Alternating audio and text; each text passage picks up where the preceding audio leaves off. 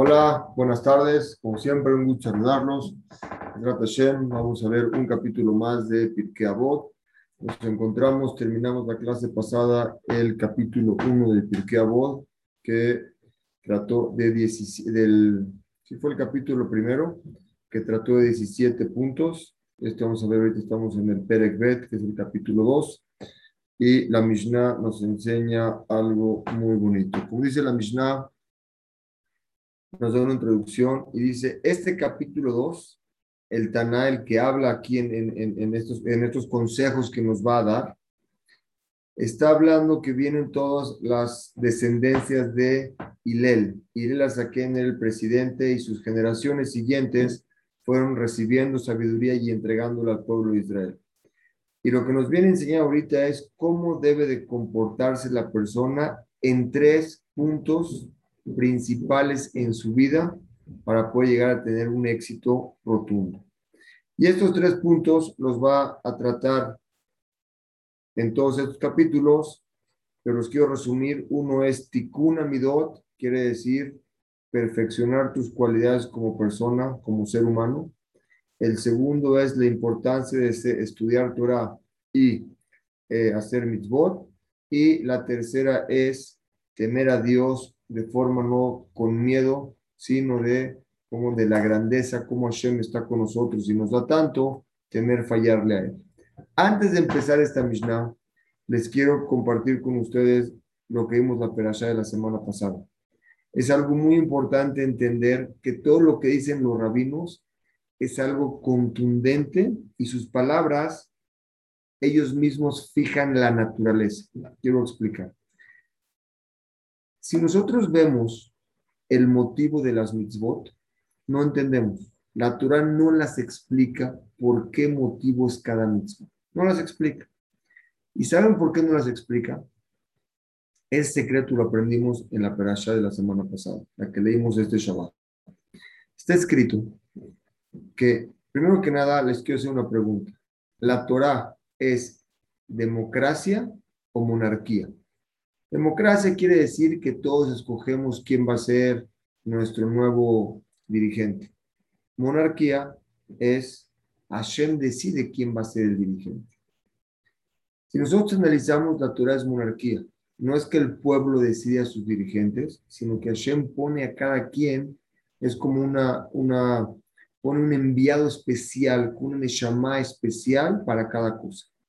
Y lo aprendemos de quién, quiero remontarme a la historia para poder explicarles. Todo lo que quiero llegar es para entender la importancia de las palabras de la Torah y la importancia de nuestro rabino. Si entendemos eso, cuando leamos ahorita las Mishnayot en Abot, va a ser mucho más claro. El primer rey del pueblo judío, ¿saben quién fue? Shaul. Shaul Amelech era el suegro de David Amelech. Pero a Shaul no lo escogió Hashem a, Shaul, el pueblo le pidió al profeta Shmuel en esa época, dijo, queremos un rey, un rey que nos guíe. El profeta les decía, es que Hashem todavía no decide cuál. Ellos insistían, insistían que lo crean ahorita. Hashem les puso aquí en a Shaul, pero no era el que Hashem quería poner. Shaul, cuando Hashem le ordena que tiene que matar a todo el pueblo de los amalequitas, deja, deja vivo al rey, no lo mata. Y ese rey tuvo relaciones en el tiempo que lo tuvo guardado Shaul, y de ahí continuó toda la generación de los amalequitas que dañaron de una forma importante al pueblo judío. Después de que lo dejó vivo, Hashem le dijo a Shaul, te equivocaste, no lo tenías que haber hecho. Shmuel le dijo, te equivocaste, no lo tenías que haber hecho, a partir de tu reinado va a caer empezó a caer, Shaul venía de Benjamín, cayó. Y subió David Amelech, que ese sí lo puso Shem, y eso viene de quién? De la tribu de Yehuda. Quiere decir, Shaul venía de Benjamín y David venía de Yehuda. La Torah de la semana pasada nos dice que Hashem nos ordena que tenemos que nombrar a un rey, un rey que Hashem va a decidir quién va a ser el rey, pero tiene que haber un rey en el pueblo judío. Y ese rey nos pide a Hashem tres cosas. No le aumentes caballos y te explica el por qué. nunca explica el por qué. No, el pago no está hablando, el por qué no lo hagas. Si le aumentas caballos al rey, a lo mejor el rey se va a sentir que necesita más caballos y va a regresar a Mizraim, porque Mizraim eran los mejores caballos. Ahí estaba el, linaje de los caballos, estaba todo el peregrino del caballo, estaba ahí. Y a lo mejor los iba a llegar a traer. Primera cosa que les dice. La segunda cosa que les dice es, no pueden aumentar mujeres. En esos tiempos los famílias decretaron que únicamente podían tener 18 mujeres, no más. Y no podía aumentar el rey más de 18 mujeres. ¿Por qué? Porque se va a desviar su corazón de Hashem. Pregunta la Gemara, ¿quién fue? ¿Por qué Hashem no explica los motivos? ¿Por qué nada más estos dos? No nos explica el motivo por qué cuidamos Shabbat, por qué cuidamos Shatnez, por qué no comemos eh, eh, cerdo. No nos explica los motivos. En este caso sí nos explicó los dos motivos. No aumentes caballos para que no regrese a Mitzrayim. Y segundo, no aumentes mujeres para que no te desvíes de Dios. Explica la Torah, la Gemara.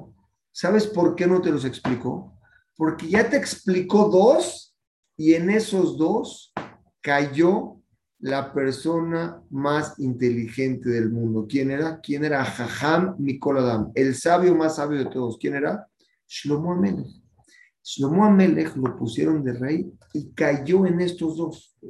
¿Qué dijo Shlomo Amelech? No, todo el motivo que no puedo tener caballos es para no regresar a Mitzrayim. Y, si yo regreso a Mitzrayim, yo no voy a regresar. ¿Quién va a regresar a Mitzrayim? Soy el rey del mundo, gobernado en todo el mundo. No voy a regresar. Cayó y regresó. El segundo motivo dijo, todo lo que es aumentar mujeres para desviarme de Hashem, yo estoy muy pegado a Hashem tuvo mujeres y se desvió de Hashem. Pero la pregunta que estudia más profunda. Shlomo Melech era una persona que hablaba con los animales, hablaba con los ángeles y hablaba con los duendes. Él tenía una sabiduría fuera de lo que nos podemos imaginar. ¿Cómo puede ser que Shlomo Melech haya caído en esto? La explicación que quiero explicar aquí profunda es que Shlomo no es que dudó en el principio de las palabras, sino simplemente él dijo, en estos mandamientos en mí no van. Yo no tengo nada que ver con esto. Nada. Simplemente en mí esto nunca puede suceder. Y aún así cayó. Nos explican los Jamín para enseñarte que así como Akadosh Baruj se fijó en la Torah y creó al mundo, sus palabras de lo que él dice eso lo que él dice, el que lo traspasa, cae en eso. Por eso no nos explicaron motivos. Les voy a explicar un ejemplo. Un ejemplo para entender. Está escrito que la persona no puede agarrar el vino que lo agarró un no judío, porque a lo mejor con ese vino pudo haber hecho abodazara. Pudo haberlo agarrado y hecho abodazara. Les pregunto yo, ¿y qué pasa si ese niño tiene un año y tocó el vino? ¿Lo podemos tomar o no lo podemos tomar? el niño de un año no va a ser abodazara. Los jamín no lo puedes agarrar. Porque los jamín no diferenciaron en sus palabras. Y la persona que traspasa una palabra de los jamín, entra un ruach tumá segurí, quiere decir, entra algo propicio para que él caiga en lo mismo en otra situación. Shabbat, por ejemplo. Shabbat es la base de Muná del pueblo judío. Una persona que cuida Shabbat y cierra su negocio en Shabbat tiene emuná en que todo viene de Dios. La persona que lo traspasa, su emuná no es la misma. Las palabras de los ajamín fijan la naturaleza. Fijan la naturaleza. Y antes de empezar la Mishnah, les voy a explicar lo que sucedió en Praga en tiempos más o menos en el 1600 aproximadamente, había un rabino que se llamaba el Nodab Yehuda. El Nodab Yehuda era el gadolador, era la autoridad máxima de los rabinos en esa época, pero el presidente de la comunidad no la llevaba bien con él y decidió correrlo, pero no sabía cómo correrlo. Entonces dijo, voy a buscar la forma de avergonzarlo, enseñarle al pueblo, a toda la comunidad que no sabe y lo corremos. ¿Qué hizo este señor, presidente de la comunidad? Le pagó dinero a una pareja. Les dijo, mira, tú vas a decir, señora, que tu esposo murió y que te quieres casar. Tu esposo te vas a ir de viaje un tiempo. Vamos a contratar dos testigos que sepan realmente cómo hacer el DIN para mentir bien. Y vamos a hacer que lo da viuda se equivoque. Y el día que vaya a dar el veredicto que tú realmente, tu esposo falleció, porque una persona que su esposo fallece y no encuentra en el cuerpo, se considera aguna, que no se puede casar hasta que los jamín determinen que se pueda casar. Entonces la historia fue que llegaron con una viuda y le dijeron su esposo falleció. Ella dijo, eh, le preguntó a una viuda, la mandó a llamar, le dijo, ¿tienes testigos? Y ella dijo, sí, empezó a checar a una viuda y todo pintaba perfecto que su esposo había fallecido, porque los testigos hablaban muy bien los detalles de cada cosa. El día que va el veredicto, el presidente de la comunidad le pide que por favor lo diga, se pare en la comunidad y explique que ella se puede casar. ¿Cuál era el plan del presidente de la comunidad? Que en el momento que él diga que el esposo está muerto y se puede casar, el esposo iba a estar ahí presente, que no lo conocían, se iba a parar, iba a decir, no estoy muerto, aquí estoy. Y el presidente de la comunidad, su plan era decir, ven cómo este rabino no sabe, iba a permitir que una esposa se case y ese esposo se casa y tiene hijos y luego llega el esposo, es bastardo. Eso es algo muy complicado y muy delicado en el pueblo judío. Cuando lo da viuda dice, llegó el momento, llegó, hicieron toda una ceremonia para dar el, el veredicto y el da viuda dice, de acuerdo a lo que estudiamos, de acuerdo a las leyes de la Torah, el esposo está muerto y ella se puede casar. Antes de que se el esposo, ahí falleció. Ahí falleció. Quiere decir que las palabras de los establecen la naturaleza, establecen Kobe, aquí decir, por eso dicen la Gemara, Kama Gedolim Dibre Jamim, qué tan grandes son las palabras de los Jamim, que el que va con ellas, sus caminos en la vida son caminos, son caminos que tienen éxito, son caminos que son bonitos, dulces y con mucha, mucha felicidad. Ahorita el Taná nos va a explicar cómo empezar a entrar en estos caminos. Pero lo importante es saber que si los jamín lo dicen, es algo que tenemos que tomar mucho en cuenta y no como un consejo normal, sino realmente es algo que funciona como una medicina que alguien toma contra Entonces empecemos con la primera, con la primera parte de la Mishnah. Revi Omer, todo lugar que decimos Revi es Revi Akadosh. Dice, ¿cuál es el camino correcto que debe escoger cada persona? ¿Cuál es el camino que debe escoger la persona en su vida? ¿Cuál es el camino correcto? Y dice, todo lo que sea bello para ti, todo lo que te, te haga sentir bien en tu vida, ve en los caminos que te hagan sentir bien. Quiere decir, no tienes que copiar al otro. Ve en lo que tú mismo tengas tu satisfacción en lo que hagas. Pero también, Kol y Feret o sea, todo lo que sea bello y placentero para ti.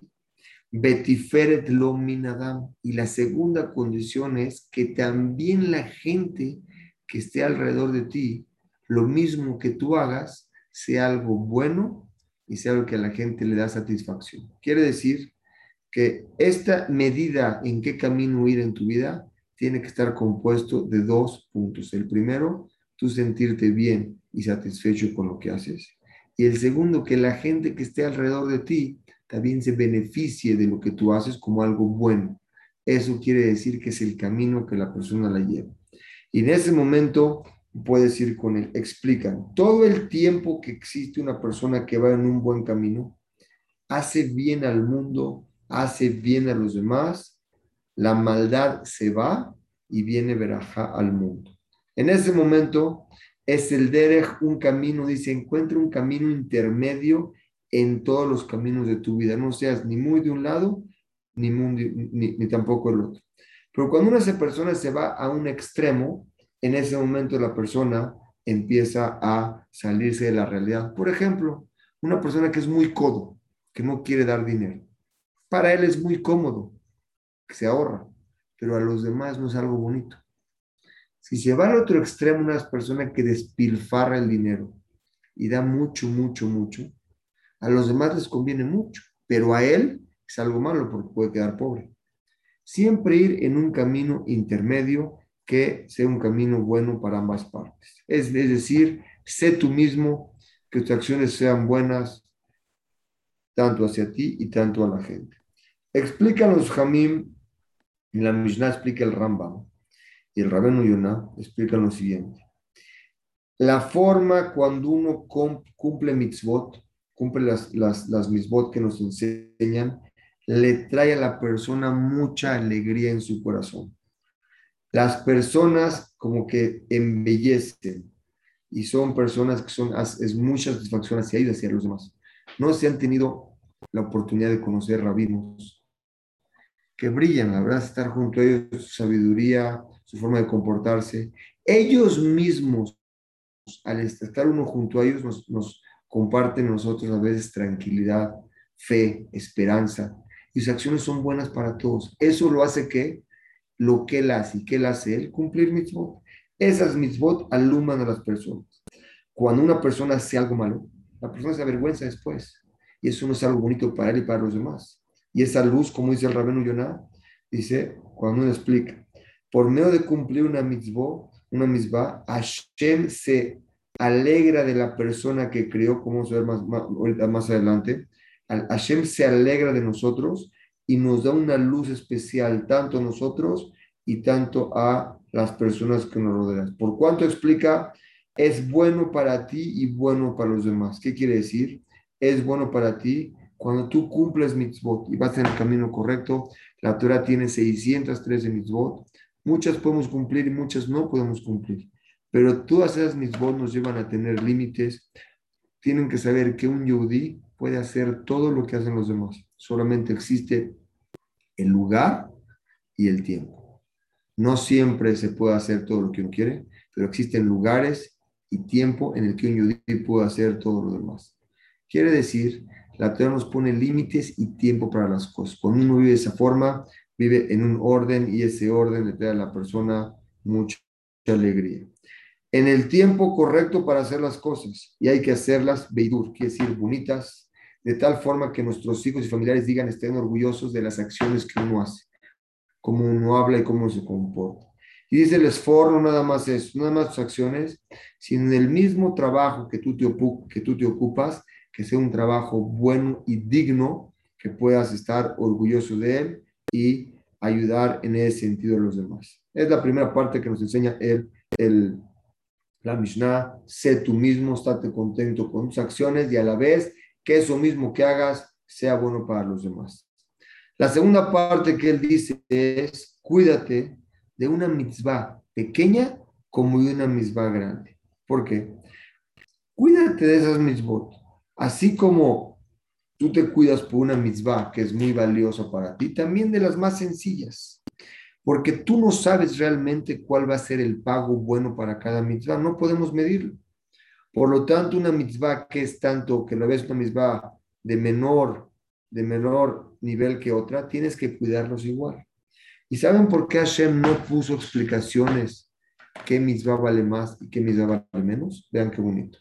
Dice el Midrash, dijo Rabbi Abba, ¿sabes por qué Hashem no te puso qué mitzvah es más importante que otra? Para que tú no empieces a hacer cuentas y poder analizar qué misbot vale más y qué misbot vale menos. Entonces, ¿qué vas a decir? Yo no hago esta porque su pago es menor y mejor hago esta porque su pago es mayor. Por eso dice, tienes que hacerlas igual. ¿Qué hizo Akosh Baruj con tanta sabiduría? No nos dijo a nosotros cuál es el pago para cada mitzvah. No nos dijo el pago. Solamente en dos mitzvot sí nos dijo el pago. Está escrito, esas mitzvot que vamos a explicar ahorita, es la perashá de esta semana. Está escrito que cuando uno estudia algo que tiene que ver con la, con la perashá de esta semana, quiere decir, en el estudio que está estudiando cayó algo de lo que tiene que ver en la perashá de esta semana, quiere decir que Hashem está muy contento con el estudio que estamos estudiando y es lo que va a pasar hoy. Dos mitzvot explicó únicamente Hashem cuál es el pago. ¿Cuáles son? Dos mitzvot. La más complicada de todas y la más fácil de todas. ¿Cuál es la más complicada de todas? La más complicada de todas, dicen los jamim, es Kibud Av Baem. el respeto que se le tiene que dar a un padre y una madre. Son muchos detalles, muchas cosas que tiene que saber uno, qué hablar, cómo hablar, cómo contestar, qué hacer. Son detalles muy, muy complicados. Se llama Kibudabayan, es la más complicada. Y la más, la más fácil, como está escrito, Kabet vieja betimeja, ¿para qué? Ahí sí dijo el motivo.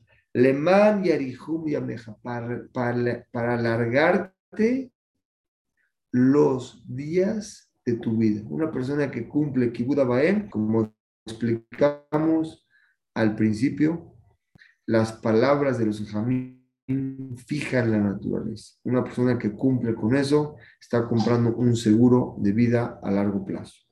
Es la más complicada. Ahora vámonos cuál es la más sencilla de todas. La más sencilla de todas, ¿cuál es? Shiluach Haken. ¿Qué es Shiluach Haken? Cuando uno se encuentra una paloma que tiene, que está empollando a sus huevos, tiene que saber qué tipo de paloma es, tiene que ser la mamá, no el papá. Hay que estudiar esa lajot, pero cuando uno los ve, esa paloma la espanta a la paloma y agarra los huevos, se los puede comer. Esa paloma en ese momento sube, pide piedad por sus hijos que le quitaron, y en ese momento Hashem dice, así como esta paloma está pidiendo por sus hijos, yo también voy a pedir a Jamín. O sea, Hashem le manda una verajá especial de misericordia a Israel y aumente la misericordia en el mundo. Es una misma muy fácil, cuando va pasando uno, sabes, el ajos puede hacer. Y también en ese está escrito, Shelach te Shalach etaem, envíalas para qué, ¿cuál es el pago? Arihut Yamin. ¿Cuál es el pago? Alargarte la vida. Vemos que la misma más complicada que es respetar a papá y mamá, y la misma más fácil que es enviar, quitar a la paloma cuando está encima de los huevos de, sus hijos, empollándolos, las dos tienen el mismo pago que es alargar la vida. ¿Para qué nos dice esto Hashem? Las misbot son todas, las tenemos que cumplir cada que llegue una misma a nuestras manos. Y fíjate, dice, dice, dice la Mishnah, cuánto, Hashem, fíjate cuándo es la pérdida de una misma. Aunque tú no la dices ahorita, ¿cuánto perdiste con respecto al pago? Esa misma no regresa nunca. Como dijo una vez, les, les comenté, el tiempo es oro y el que no lo aprovecha, ese tiempo ya no regresa. Como decía Napoleón, puedo perder, ¿cómo decía Napoleón? Cinco minutos antes de la hora no es la hora, cinco minutos después de la hora no es la hora. La hora es la hora. Puedo perder una batalla, pero no el tiempo. La batalla la recupero y el tiempo nunca lo recupero. Quiere decir, una mitzvah que llega a tu mano hay que hacerla porque una mitzvah te lleva a otra mitzvah. Y eso mismo te hace a ti como persona ser otro. Vamos a explicar más adelante. Vamos a explicar más adelante que existe pensamiento. Tú quieres ser algo, pero existe también deseo. ¿Qué gana? ¿El deseo o el pensamiento? Vamos a poner un ejemplo extremo. Una persona que tiene problemas de adicciones. Él, en su pensamiento, no quiere caer en adicción otra vez pero cuando le llega el deseo, el pensamiento no puede. Llegó el deseo, llegó, y todo lo que pensó y todos los planes que tenía se le fueron a un lado. Explica el Michtab el de Rabdes de algo precioso. Es correcto que uno tiene que poner en su pensamiento y en su dato, en su cerebro, entender cómo debe de conducirse. Pero tiene que saber cuando llegue el deseo, es mucho más fuerte, es, es fuertísimo. El deseo es, vamos a decir, Superman contra la persona. No puedes. Por más que quiera tu mente, no, el deseo gana. Y ahí caes. Dice, pero tú vas a dar un secreto como si puedes con el deseo. Cuando te acostumbras, estás acostumbrado a hacer cosas, el ergue, la costumbre de estar ocupado y estar haciendo cosas, esa costumbre de hacer sí puede con el deseo. ¿Por qué? Porque el deseo no le llega a la persona. ¿Cuándo le llega el deseo a la persona? cuando no está ocupado, como vamos a más adelante. Pero cuando tú estás acostumbrado a hacer algo, también tú mismo los deseos los, puedes, los te puedes acostumbrar. Entonces aquí explica el Taná, acostúmbrate a hacer mitzvot. ¿Qué tienes que hacer? Pararte temprano, ayudar, ir, hacer, bajar, estudiar. Todo eso que te ayuda te mantiene ocupado. Y una mitzvah que se te va no regresa.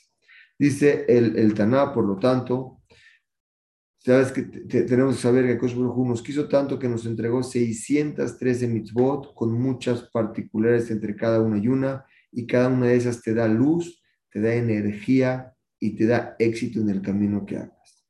Y también analiza cuando tú dejas de hacer algo, cometes un pecado, cometes algo no correcto. Puede ser entre tú y Dios o entre tú y tu compañero. Esas cosas, todo lo que vas a perder, porque esas cosas te llevan a una tras otra y otra cosa. Y entre esto, dice algo precioso. Istaquel analiza en tres cosas y nunca vas a llegar a tener problemas. Fíjense qué bonito. Istaquel beshelosha de barim. Fíjate en tres cosas en tu vida. Beyataba la idea verá. Y nunca vas a llegar a un pecado. ¿Cuáles? Vamos a explicar qué es un pecado. Un pecado es cuando fallas tú y Dios algo, relaciones entre tú y Dios. O un pecado es entre tú y tu compañero, lo dañas de cierta forma. O entre tú mismo, hiciste algo no correcto hacia ti mismo. El que hace algo malo, en ese momento está creando algo malo. Existen ángeles. Cuando uno hace algo bueno, se crea un ángel bueno. Cuando uno hace algo malo, se crea un ángel malo. ¿Cuál es la función de estos ángeles que se crean? El ángel bueno que creaste te acompaña todo el tiempo, por eso bueno que es porque lo creaste, para algo bueno, y siempre ese ángel te cuida y te acompaña. Cuando creas algo malo, creas un ser humano, vamos a decir, cojo, sin ojo, sin brazo, etc. Y esa persona, eso que creaste, es algo malo. Y ese mismo está molestando a la persona todo el tiempo. Explican así los jamín, dice así. A verá hat con lo que el que hace un pecado algo malo adquiere a un enemigo espiritual. Y esta persona se encarga de molestarlo, este ángel espiritual, por lo que fue creado. Es lo que tus actos crean a las cosas. Entonces dice el Taná, fíjate en esas tres cosas que te voy a decir y nunca vas a llegar a tener problemas, ni contigo ni con la gente. ¿Cuál es la primera? Itbonen analiza. Eh, Da ma le mala minja. Primero que nada tienes que saber qué hay arriba de ti. ¿Qué hay arriba de ti? Está un Dios, un Dios que creó al mundo. El mundo no puede haber sido creado por sí solo. Si nosotros vemos toda la sabiduría y toda la, la belleza que hay en la naturaleza, no hay forma que se haya creado por sí solo. Un Big Bang, una explosión, no pudo haber creado un ser humano tan perfecto no pudo haber creado esas eh, eh, frutas, manantiales, aire, sol, todas esas cosas que nosotros tenemos. Una explosión no crea eso. Tuvo que ser un ser supremo que creó todo eso. Incluso uno puede analizar el, al ser humano, el cerebro, el ojo, cómo funciona él. Es, el cerebro tiene más conexiones que todas las conexiones telefónicas que existen en Manhattan. Millones y millones de conexiones. Eso lo creó alguien, no se creó solo. Si tú analizas quién está arriba de ti, por medio de quedarte en eso, cuando tú sabes quién está arriba de ti, es una persona que ve y sabe todos tus hechos. Cuando digo ve, no quiere decir que Hashem tiene ojos, es simplemente para poder entender. Tampoco sabemos que Hashem escucha, sino simplemente es para poder entender que hay algo arriba de nosotros. ¿Cuál es la primera? Que hay un Dios arriba de ti, que Él ve y sabe no nada más todos tus hechos, todas tus intenciones. Lo que haces seguro lo ve. Y tus intenciones, si tú pensas en algo malo, eso también está mal. Porque con la intención creas cosas. Intención buena crea algo bueno, intención mala crea algo malo. Por eso la Mishnah nos enseña siempre, le reajaca moja quiere a tu compañero como a ti mismo. Eso mismo por sí solo, que es una bendición, que hay una abundancia espiritual, en ti mismo te da alegría. Entonces, en el momento que tú sabes que hay algo arriba de ti, te pide el, Taná tres cosas. Tienes que saber, Ain Roa, un ojo te observa, no quiere decir que un ojo es Dios, sino arriba todo el tiempo están checando tus, hechos, tus hechos y tus caminos no están bien. Es una persona analiza que todo lo que hace y lo que piensa hay alguien que lo está viendo. Ve Ozen Shomat, y un oído escucha todas las palabras que sacas de tu boca. Y la tercera es que no existe olvido en la silla de Akosh Arriba, nada se olvida. ¿Por qué? Kol Maseja Besefer Nichtavim. Todos tus hechos, todos, se escriben en un libro. La Neshama. Todo lo que hace uno en el día se escribe en un libro ahí arriba. Cuando uno duerme, la Neshama sube. Ya explicamos en una clase de los sueños. Explicamos que la Neshama sube a descansar. Cuando descansa, se carga esa Neshama. Cuando sube, sella todo lo que hizo en el día. Para después de 120 años, le enseñan todo lo que hizo, está firmado y sellado por él. Después de 120 años, cuando lo presentan a, todos sus hechos, es algo como aquí, está sellado, está firmado. Dice el Taná, si tú te cuidas de esas tres cosas, que hay alguien arriba de ti, una, que te está observando, dos, que te está escuchando, y tres, que está escribiendo todo lo que tú haces, creo que estaríamos más que contentos de hacer cosas buenas hacia nosotros y buenas hacia los demás para poder crear esa sensación o, esa, o ese vínculo entre nosotros y la gente que nos rodea. Y tienes un camino totalmente de éxito. Es un camino que estás con la gente como debes estar, porque alguien te está supervisando. Pero muchas veces nos olvida y creemos que nosotros podemos ser todo lo que queramos, podemos dañar a la gente, podemos hablar mal, podemos incluso hacer cosas que dañan a otros y creemos que podemos todo. Y lo que tenemos que saber es que no todo lo que uno hace está escrito. Y, les quiero explicar lo que podemos explicar la Mishnah. Da male mala minja, tienes que saber qué hay arriba de ti. Quiero poner una coma antes. Da male mala, coma. ¿Quieres saber qué hay arriba? Minja, depende de ti. En la forma en que tú te comportas es lo que recibes. Pero uno tiene que saber que es un camino que tiene que hacer una reintrospección diaria. Por eso los jamim nos dicen que antes de ir a dormir, es bueno que uno analice cómo se comportó en el día. Haces retrospección. Para el día siguiente ser mejor. Somos seres humanos, no somos ángeles. Hacemos una retrospección de lo que hicimos mal, corregimos y al día siguiente. Obviamente no se corrige ni en uno ni en dos días, pero el ergue, la costumbre, te empieza una persona diferente. Es cuando eres consciente de estas cosas. Imagínense, una persona que hace este entrenamiento durante 10, 15 años, es otra persona todo el tiempo se empieza a corregir. Cuando una persona llega a estas cosas, cuando estudia, cuando hace Torah y hace misbot, en esa persona se le quita de él el ocio. ¿Qué quiere decir el ocio? Antes de llegar al ocio. Hasta aquí vemos que tres cosas los pide Hashem. La primera es, fíjate quién está, alguien te está viendo, alguien está escuchando y alguien está escribiendo todo lo que tienes arriba de ti. Dice la Mishnah en Abot, explica Rabenu Bejaye, el libro que está escrito aquí es un libro de Dios. Shehem Shisha Ketzavot, tiene seis esquinas y se llama este libro Sirota Haim. Yo creo que se mete un poquito en Kabbalah. ¿Cuáles son las seis esquinas? De cual la Kabbalah existen diez sefirot.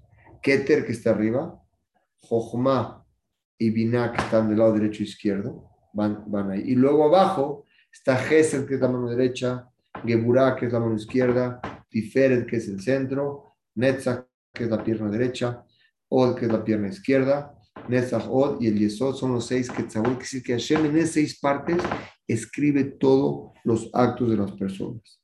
Explica el Rabeno Yonah.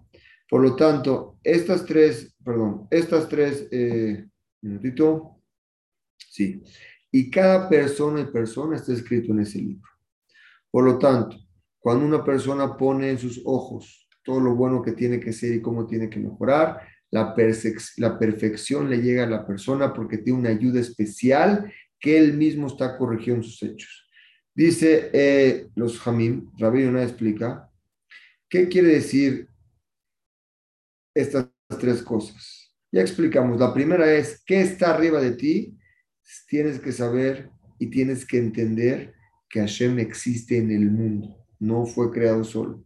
Hay alguien que te creó para algo y ese algo tú mismo lo tienes que encontrar que veniste al mundo. Pero en lo que lo encuentras y empiezas a trabajar tus midot, como explicamos, lo que más trabajo le cuesta a la persona es lo que vino a arreglar. La segunda, un ojo te ve y un oído te escucha tienes que saber que hay una supervisión de Hashem en todos nosotros. No creo al mundo y lo dejó, no.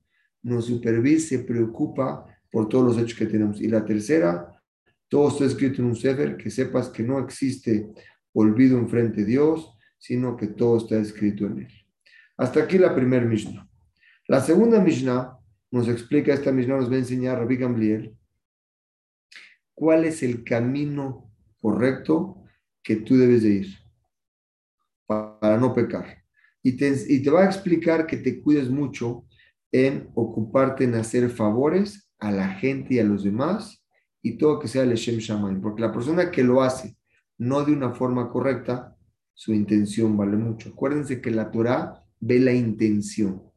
Dos personas están haciendo lo mismo. Uno tiene buena intención y otro no. Salen dos cosas totalmente diferentes. Totalmente diferentes. La intención hace la diferencia. Ahorita no tenemos Ruach HaKodesh ni tenemos profetas que nos digan qué va a pasar. Pero Jaime nos dice, si quieres saber qué va a pasar de un hecho que hiciste, checa tu intención. Si tu intención es dañar a alguien, ese hecho no va a, no, no, va a suceder.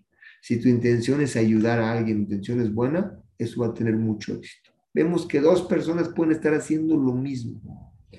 Uno dio acá para ayudar a la gente y otro lo dio porque le quieren poner una placa que diga su nombre. Las dos personas tienen mérito por dar el dinero, pero el que le dio con intención de ayudar, lo que sale de él son cosas totalmente diferentes al que lo dio por honor y cabo. Dice Rabbi Gamliel, el hijo de Rabbi Yehuda Nasi, y afeta al mutura Es muy bueno la Torah, pero siempre y cuando tu forma de conocerte en tu vida sea una forma correcta. ¿De qué caso tiene estudiar Torah si tus midot no son las buenas correctas? Cuando tú estás ocupado en eso, se te quita lo que es la parte, como decimos, el ocio. El ocio es lo peor que le puede pasar a una persona. Cuando uno está ocioso, llega a su mente puros problemas. Cuando una persona no está ocupado, tiene problemas. Dice el Jobata Levavot algo muy bonito. Hashem quiere beneficiarnos a todos nosotros, de una forma total, beneficiarnos. ¿Y qué hace?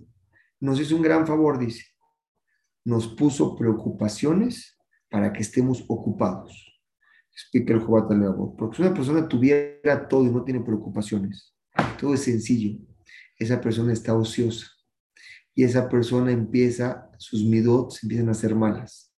Pero cuando una persona empieza a tener problemas, su corazón se abre, se hace más sensible y lo ayudan a crecer espiritualmente.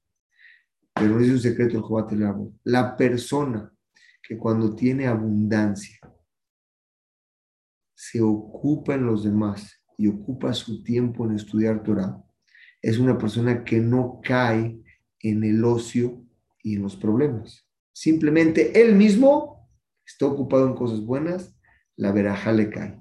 Pero cuando esta persona está desocupado, sin problemas, y está de ocio, ahí es más complicado. Existe una fórmula que tenemos que entender. La persona que está desocupada puede hacer daño y crear problemas. Y no es sano para él. La persona que está ocupada y con problemas se hace más sensible y los problemas hacen crecer a la persona. Por eso la Torah nos dice, ocúpate en hacer mis votos, porque cuando una persona está sin hacer nada, provoca que le caiga a él lo que se llama estar, vamos a decir que se llama shomem, el ocio. ¿Por qué se llama cuando nosotros decimos, dice, una persona que estudia Torah, su misma fuerza para hacer problemas se debilita? Ustedes estudian Torah, se pasan a secundario todos los problemas. Dice aquí, ¿qué quiere decir Derech Cuando una persona va con emuná, la cabana es cuando te comportas bien con midot y cosas buenas y estudian Torah, recibes lo que dijimos, un pago muy grande y dice, A. Fíjate más adelante cómo explicamos. ¿Cuál es la explicación que los que se ocupan, hay gente que estudia Torah, la gente que estudia Torah y no viene acompañada a la Torah con un trabajo, es muy delicado, porque va a llegar a pobreza. Y la pobreza lleva a la persona a robar. Por eso hoy en día los talmías jamín que estudian, les pagan por estudiar. Antes no les pagaban. Entonces ahí les decían los jamín, trabaja y estudia. Hoy en día los jamín viven con un sueldo pequeño, pero simplemente para poder vivir, pero todo ello es espiritual para poder ayudar a los demás. Entonces nos, dice la Mishnah, Trata de ocuparte en cosas buenas, porque por medio de la ocupación, los problemas, cuando está ocupado, esa, esa persona evita más problemas. Dice la Gemara, ven tomar, si vas a decir, ¿para qué tanto? ¿Para qué tengo que estudiar Torah? La Torah es algo que Dios nos creó, que creó Sam Amavet. Vean qué bonito dice aquí. Por medio que la persona se esfuerce en estudiar Torah y mete a su corazón cosas que son, que lo van a hacer como mejor persona, en ese momento esa persona, Hashem creó un Yetzerara, Barati Torah Tablin, Barati Yetzerara, cree una, algo interno que te molesta, pero la solución, ¿cuál es la Torah? Es como un padre, un hijo se golpea y le pone una venda en la mano. Le dice, hijo mío, todo el tiempo que tengas esa venda en la mano, te puedes bañar con agua caliente, puedes nadar, puedes hacer lo que quieras, no va a pasar nada. Pero si te quitas esa venda, esa, esa, e, e, esa, esa, ese, esa cortada o esa herida se va a infectar. Igual nos dice Hashem, todo el tiempo que estás estudiando Torah, tu vida es una vida que va en un camino correcto, en un camino placentero, con muchas lajá y con mucho sentido de vida. Hoy en día la gente pierde mucho el sentido de lo que es la felicidad y la alegría. Lo buscan por todos lados y lo que no se dan cuenta es que regresan siempre a lo que es la Torah. Dicen los Jamim, el nivel más grande de psicología que hay hoy en el mundo es 100 veces menor a la explicación que explicó el Gaón de Vilna en Mishle. Ya lo estudiamos ese libro, se llama Mishlema. La profundidad en que llega a entender las cosas, la psicología no lo ha llegado. ¿Todo por medio de dónde? Por medio de la Torah. Nos dice la Torah, por lo tanto, toda Torah que tiene, que tiene algo bueno, que tiene un trabajo, al final es algo correcto. Y la persona, Gorere Tabón, quiere decir, la persona que, que no estudia Torah y busca los placeres de este mundo, se pierde rápido. Nada más se pierde él, pierde su nefesh, pierde su olama y pierde su satisfacción del mundo. Y toda la persona que se, que se ocupa por ayudar a los demás tiene una ayuda especial del cielo. Amelima Em Shem Shamaim quiere decir cuando una, una, persona se ocupa por los demás, a Kadosh Barujú le da a la persona a él un pago especial para él y para sus hijos. ¿Por qué? Porque tenemos Sehut Abot. Los Abot, nuestros padres, ayudan a la persona, como dice Besit Katano Cuando un padre le deja una herencia a su hijo, esa herencia cuando el padre se va, el, hijo sigue teniendo sus frutos y frutos y frutos. Quiere decir que los hechos que nosotros hacemos no nada más son para nosotros, sino son para nosotros y generaciones que están por venir. Por lo tanto, Beatem y ustedes, Maleani Alejem, Sahar que Yo les voy a dar un pago tan grande como si ustedes lo hubieran hecho. Hasta aquí el Taná nos enseñó tres consejos, bueno, varios consejos. El primero, nos, dijo el primero, sé tú mismo, estate contento con lo que tú hagas, pero al mismo tiempo, lo que hagas tiene que ser, beneficio, tiene que ser también de beneficio para los demás. Y cuídate de todas las mitzvot, como dijimos, no hay pago, no hay diferencia, una misma pequeña o una misma grande, porque la misma más grande, ¿cuál es? Kibuda va la más complicada y tiene un pago de alargarte la vida. Y la, y la mida más sencilla que es espantar a la paloma para agarrar los huevos, también te alarga la, la vida. Estos años que te alargan de vida, ¿cómo son? ¿Cómo te pueden alargar años de vida? ¿Quién se los quitan? Cuando una persona viene al mundo, está decretado ciertos años. No te pueden dar más de los que ha decretado. Explica la Gemara en Yevamot, al final del, del Perek Revi, del cuarto Perek, explica así. pregunta es, ¿se le pueden aumentar los años a la persona si le decretaron 100, vamos a decir 100, ¿se le pueden dar 10 más o no? Contesta la Gemara, sí. Sí se le pueden dar 10 más. Y la pregunta es, ¿y dónde lo sacas? La respuesta es, la gente que no aprovechó el tiempo, tenía que vivir 100, a lo mejor vivió 80 o vivió 90. Esos 10 años que le quitaron, los pone a la cuenta de la gente que sí lo aprovecha y usa el tiempo. Tenemos que saber que el tiempo es algo muy preciado. Si nosotros preguntamos qué le pedimos a Dios en la tefila, unos piden parnasá, otros piden refuá, otros piden que le vaya bien el negocio, piden cosas, piden cosas normales que pueden pedir. Los jamim nos enseñan, Ramil le dice algo precioso. ¿Sabes qué vas a pedir en la tefilá? Dice, lo primero que tienes que pedir es tiempo, es vida. Con vida logras todo. Si el, se acaba el cronómetro, ya no lo lograste. ¿De qué sirve pedir parnasá si no hay tiempo? Pide vida para que tengas tiempo. Ya que pediste tiempo, pide que tengas sabiduría para usar ese tiempo. Imagínense, qué triste vivir 80 años, 90 años y el tiempo no aprovechado. Pide inteligencia para ese tiempo, saber aprovechar al máximo las cosas que valen la pena. Muchas veces nos desviamos en cosas que no valen la pena. Nos damos vuelta después de 20 años y nos damos cuenta que lo que hicimos hace 20 años no es algo que valía la pena. ¿Por qué? Porque la persona no no analiza sus caminos. Y la tercera que nos dice es, si ya pediste tiempo, que es vida, y ya pediste inteligencia para usar ese tiempo, pide también un left-off, una buena intención en todo lo que hagas, porque con buena intención logras muchas cosas, que sea algo bueno. Esas tres cosas son lo que estamos diciendo ahorita. Lo primero es ser una persona, haz las cosas correctas que sean buenas para ti y buenas para los demás. La segunda cosa que dijimos, persigue las mitzvot. Y la tercera cosa que dijimos, fíjate quién está arriba de ti escribiendo todo es esto. Con tiempo adquieres el poder cumplir, el poder lograr, el poder tener éxitos. Con inteligencia aprovecha ese tiempo, saber que el tiempo es limitado y que vas a usarlo mejor, como si estuvieras a dar cuentas de todo lo que haces. Hay gente que tiene 90 años que les pedimos que escriban un libro y no pueden escribir porque no hicieron nada en su vida.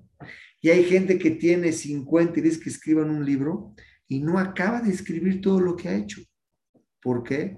Es muy sencillo. La persona analizó a qué vino el mundo, la persona analizó que existe un, una, un tajlit, existe una, una misión en cada uno de nosotros. ¿Y qué tenemos que hacer esa misión? Pues la misión más importante que tú tienes que hacer, empieza la misión aquí. Estate contento con lo que tú hagas y que sea también bueno para los demás. De esa forma existe un crecimiento interno existe un crecimiento hacia los demás. Y en poco tiempo eres una persona que tienes una relación totalmente diferente con los demás. Y aún así estás viendo que alguien de arriba escribe y checa todo lo que haces. Akadosh Baruj eh, supervisa a cada ser humano, es algo que si hacemos Idbonenut, es algo precioso que no es de la Mishnah. No es fácil de cumplirlo, no es fácil de hacerlo, pero por lo menos entender que existe eso y poder avanzar en ese aspecto. Y la segunda parte que no es el Taná es estudiar Torah con buenas cualidades. Puedes estudiar mucha Torah y no tienes buenas midot, no jala. Puedes tener muy buenas midot y sin Torah, la fórmula tampoco jala. Tienen que venir compuestas una de la otra. Y entre más estudies Torah y más quieras perfeccionar tus mitzvot, es lo que llega a la persona a la perfección, como dijimos aquí. Rapper dice algo precioso sobre estas mishnayot. La primera que dijimos, todo lo que hagas tiene que ser algo bueno para ti y bueno para los demás. Él explica así, de una forma general, cuál es el termómetro o lo que mide el comportamiento bueno de la persona. ¿Cuál es tu comportamiento? ¿Cómo te mides si lo que estás haciendo es bueno o no? ¿Cómo lo mides? Muy fácil. Dice, fíjate si lo que haces es mecubal, es aceptado por la gente. Pero aparte tienes que recordar una cosa, que no solo esto es el termómetro, el parámetro que mide que, lo que hagas sea bueno también para la gente, la gente lo va conocer. También tú, este es un segundo punto, que también tú estés contento con lo que hagas, porque si no, no eres tú, estás haciendo para los demás, no para ti. Tienen que existir esas dos. Y cuando lo haces, es correcto tus actos en frente de la gente y es correcto también para ti, lo ves bien, entonces es un camino correcto. Y esa es la vejina, la opción que tiene que agarrar la persona en su camino y ahí puedes saber en qué camino está, si es un camino bueno o en un camino malo. La segunda parte que te explica es, todo este camino tiene que tener Torah y tiene que tener mitzvot. Si en tu vida no tienes Torah y mitzvot, Torah es lo que estamos haciendo ahorita estudiando Torah, y mitzvot, cumplir las mitzvot, dice, tienes que aprender esto. Cuando aprendes Torah, ¿qué es estudiar Torah? Estamos estudiando Torah. Las cosas que estudias y no las llevas a un hecho, no te sirven. Hoy estamos estudiando Torah. Esto que aprendimos, ¿cómo te hacen a ti sentirte bien?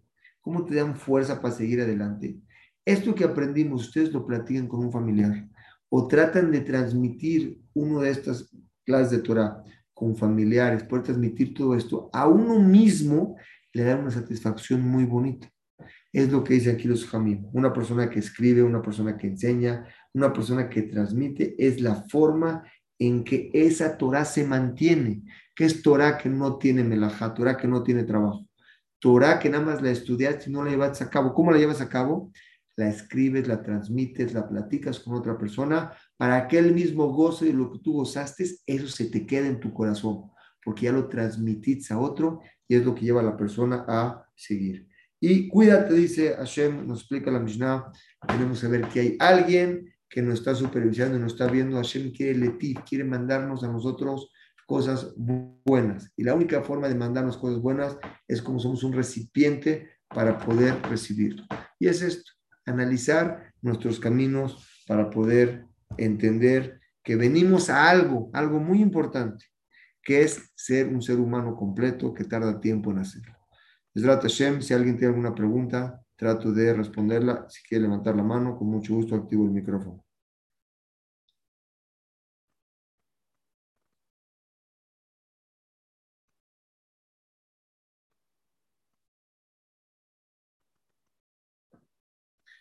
Bueno, Besrat Hashem, como siempre, un gusto saludarlos. Nos vemos la semana que entra. Continuamos con las Mishnah de Abot.